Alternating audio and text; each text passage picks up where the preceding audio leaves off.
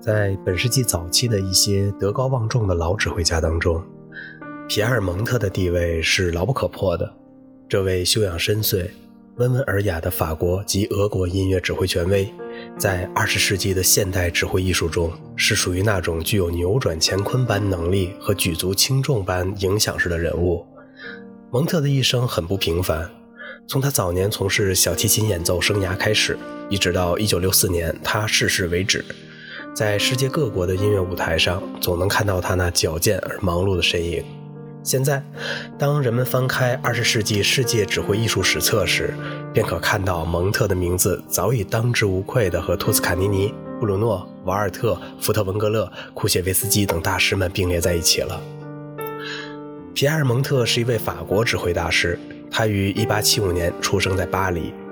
早年曾经在巴黎音乐学院中学习小提琴。1896年毕业以后，便开始在巴黎喜歌剧院和科隆管弦乐团中担任小提琴演奏员。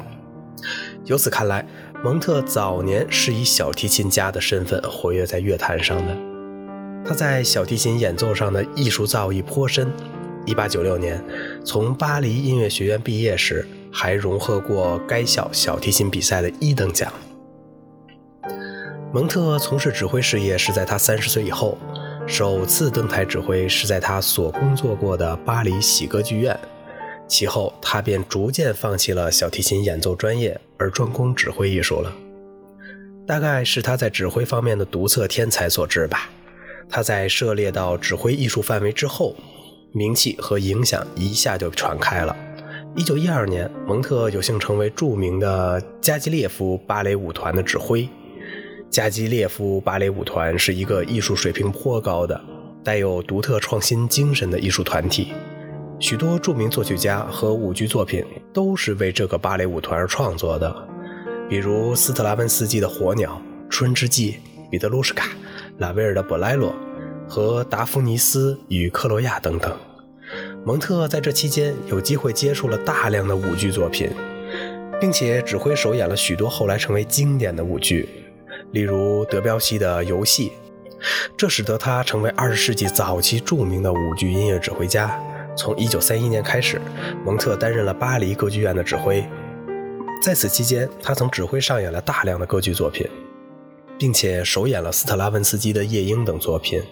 到了1917年，蒙特开始将他的指挥事业向美国发展。这一年，他担任了美国著名的大都会歌剧院的常任指挥。在这里，他同样向人们展现出了他善于指挥戏剧性音乐作品的才华。1919年，蒙特迎来了他指挥生涯中的一个重要时刻。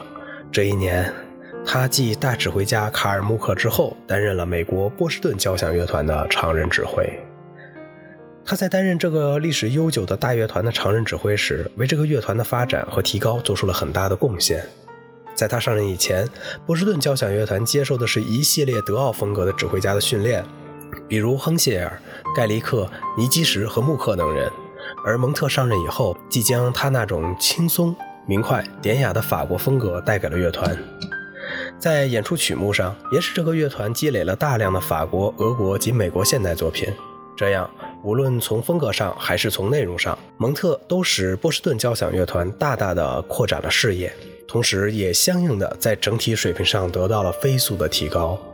蒙特在担任波士顿交响乐团常任指挥的五年里，他的杰出指挥才能得到了充分的体现。他为这个乐团所做出的巨大成绩和贡献，都已成为波士顿交响乐团建团史上的重大业绩。波士顿交响乐团的成员以及波士顿的市民们都对他抱有着很深的感情，以至于他在1924年辞职时，人们都表示出了很大的惋惜。由此便可看出他的影响是多么巨大了。然而，如果人们认为他的能力与功绩就仅仅如此，那就大错特错了。蒙特真正使人们无比钦佩的业绩，则是在1935年他接任美国旧金山交响乐团的常任指挥之后。这时的蒙特已是一位60岁的老指挥家，艺术上的成就和经验都已达到了炉火纯青的境界。他一直领导这个乐团长达17年，直到1952年才卸任。在这段时间里，蒙特以其卓越的能力和技巧，将这个乐团的水平提高到了前所未有的高度。为这个乐团成为世界一流的著名交响乐团打下了良好的基础。因此可以说，在1935年至1952年，蒙特领导旧金山交响乐团期间，使这个乐团迎来了该团建团史上的第一个黄金时期。蒙特除了在其指挥生涯的巅峰时期领导过两个美国著名的交响乐团外，还曾在欧洲音乐舞台上有着出色的表现。比如，他曾在1929年创建了巴黎交响乐团，并一直兼任这个乐团的指挥，直到1938年。此外，他还从1961年到他去世的1964年，担任了四年著名的英国伦敦交响乐团的首席指挥。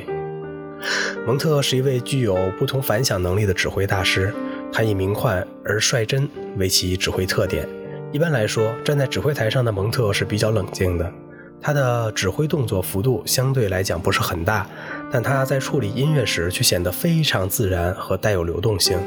他能够将声音的力度和音色的变化控制得非常巧妙。更妙的是，这种效果无论是在快速激烈的乐句中，还是在温柔抒情的段落中，都能够得到十分充分的体现。然而，蒙特处理的音乐绝不是仅仅居于表面效果的音乐，它有一个特点。既能够使他指挥的作品既有表面上的华丽和朝气蓬勃的效果，又能够保持音乐沉稳而内涵的深度。蒙特是一位指挥曲目非常丰富的作曲家，他对法国作曲家的作品有着一种得天独厚的、有见地的理解和演示，比如伯辽兹的幻想交响曲、弗兰克的 D 小调交响曲、拉威尔的达芙妮斯与克洛亚等等，都是他极为拿手的曲目。此外，对于西贝柳斯、斯特拉文斯基、柴可夫斯基以及巴赫、勃拉姆斯和埃尔加等人的作品呢，他演示的也都是很出名的。蒙特是一位技艺高超的指挥大师，这一点是世人早已公认的。关于他那神秘莫测的能力和技艺，有一个小例子很能说明问题。那是他在担任美国波士顿交响乐团的常任指挥期间。有一年，美国的工会运动遍及全国，作为全美最大的交响乐团之一的波士顿交响乐团，自然也难逃被涉及的命运。当时的波士顿交响乐团是全美唯一的一个不属于音乐家工会的重要交响乐团，而这个方针则是他的创始人希金逊所制定的。他始终坚持乐团的一些事务均由常任指挥控制的概念。但这一年则不同了，乐团的许多成员在全国工会运动的影响下，以罢工的形式向乐团的领导者提出抗议，并屡次求助于工会，要求提高工资。双方最后僵持的结果，导致了乐团九十六名演奏员中的三十多人辞职离去。这一下使得这个闻名于世的大乐团元气大伤，甚至到了濒临倒闭的危机程度。这时，作为常任指挥的蒙特，以他出色的果敢和精明，重新招募乐队队员而重建了乐团，并且以他特有巧妙的手法和出色的控制能力，使人们几乎感觉不到乐团演奏质量的下降，从而挽救了这个已经走到死亡边缘的乐团的命运。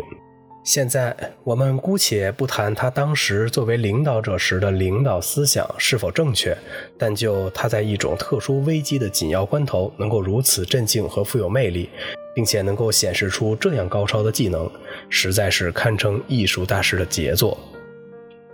蒙特是一位兢兢业业的指挥大师，他一生活了八十九岁，属于长寿指挥家中的一员。他从三十岁开始从事指挥事业后，一直在这个艺术领域中不停的工作和奋斗着。在艺术上，他始终没有退却过。直到他逝世的那一年，他还在指挥伦敦交响乐团，可见他对艺术的追求是多么的执着了。现在，当人们谈论起二十世纪早期的老一辈指挥大师时，皮埃尔·蒙特总是人们津津乐道的话题。一个艺术家如果做到被人们永远难忘的话，那他的确就是一位不平凡的伟人。今天我们可以毫不犹豫地说，皮埃尔·蒙特就是这样的一位伟人。